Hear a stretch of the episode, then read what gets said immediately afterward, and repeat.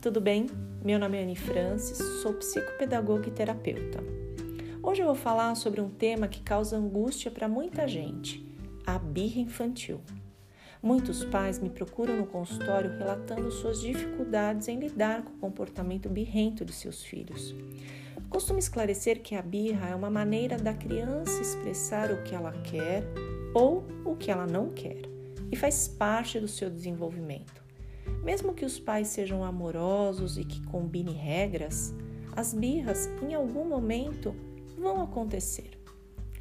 Existem dois tipos de birra: a birra intencional, que é aquela birra endereçada para uma pessoa específica. É quando a criança faz um jogo de manipulação para conseguir aquilo que ela deseja.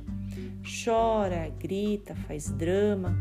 E aí entra a máxima: sem plateia, não há show. E existe a birra imprevisível. É quando a criança é tomada por um turbilhão de emoções, fica confusa, reage de forma inesperada, pegando todo mundo de calça curta, inclusive ela mesma. No caso de birras imprevisíveis, onde há um sequestro da amígdala, é importante que o adulto acolha a criança e tome atitudes para ajudá-la a restabelecer o seu equilíbrio emocional. Eu sugiro algumas atitudes. Primeiro, o adulto deve retirar a criança do local, porque, como eu disse, sem plateia, sem show. Depois, posicionar-se na altura da criança.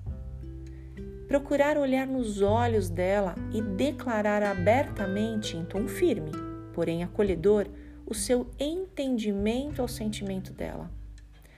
Dê pistas para ela se recompor. Por exemplo, peça que respira, respire profundamente, que conte até 10. Dessa forma, você está dando oportunidade para a criança restabelecer o seu equilíbrio e aprender a lidar com suas emoções. Crianças que não têm adultos emocionalmente inteligentes que possam ajudá-las emocionalmente corre um risco muito grande de fortalecer o hábito de reagir sempre de forma intempestiva toda a sua vida, parecendo até mesmo um fio desencapado, um galinho de briga. Ajudar a criança a reconhecer suas emoções é extremamente importante para o seu desenvolvimento saudável e equilibrado.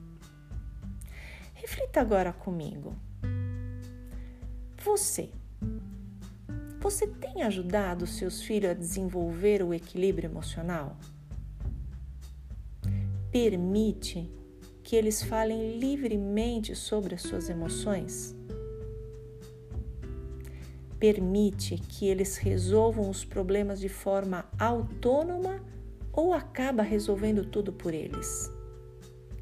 Lembre-se, que a capacidade de resolver problemas se dá a partir da reflexão e da tomada de decisão. Se nossas crianças são educadas emocionalmente, elas se tornarão autônomas e muito mais felizes. Bom, para concluir, eu ressalto que as crianças aprendem muito copiando o comportamento de seus pais. Portanto, acima de tudo, cuide da sua própria saúde emocional para que você seja uma referência positiva para os seus filhos. Pensem nisso, fiquem bem e até o próximo encontro.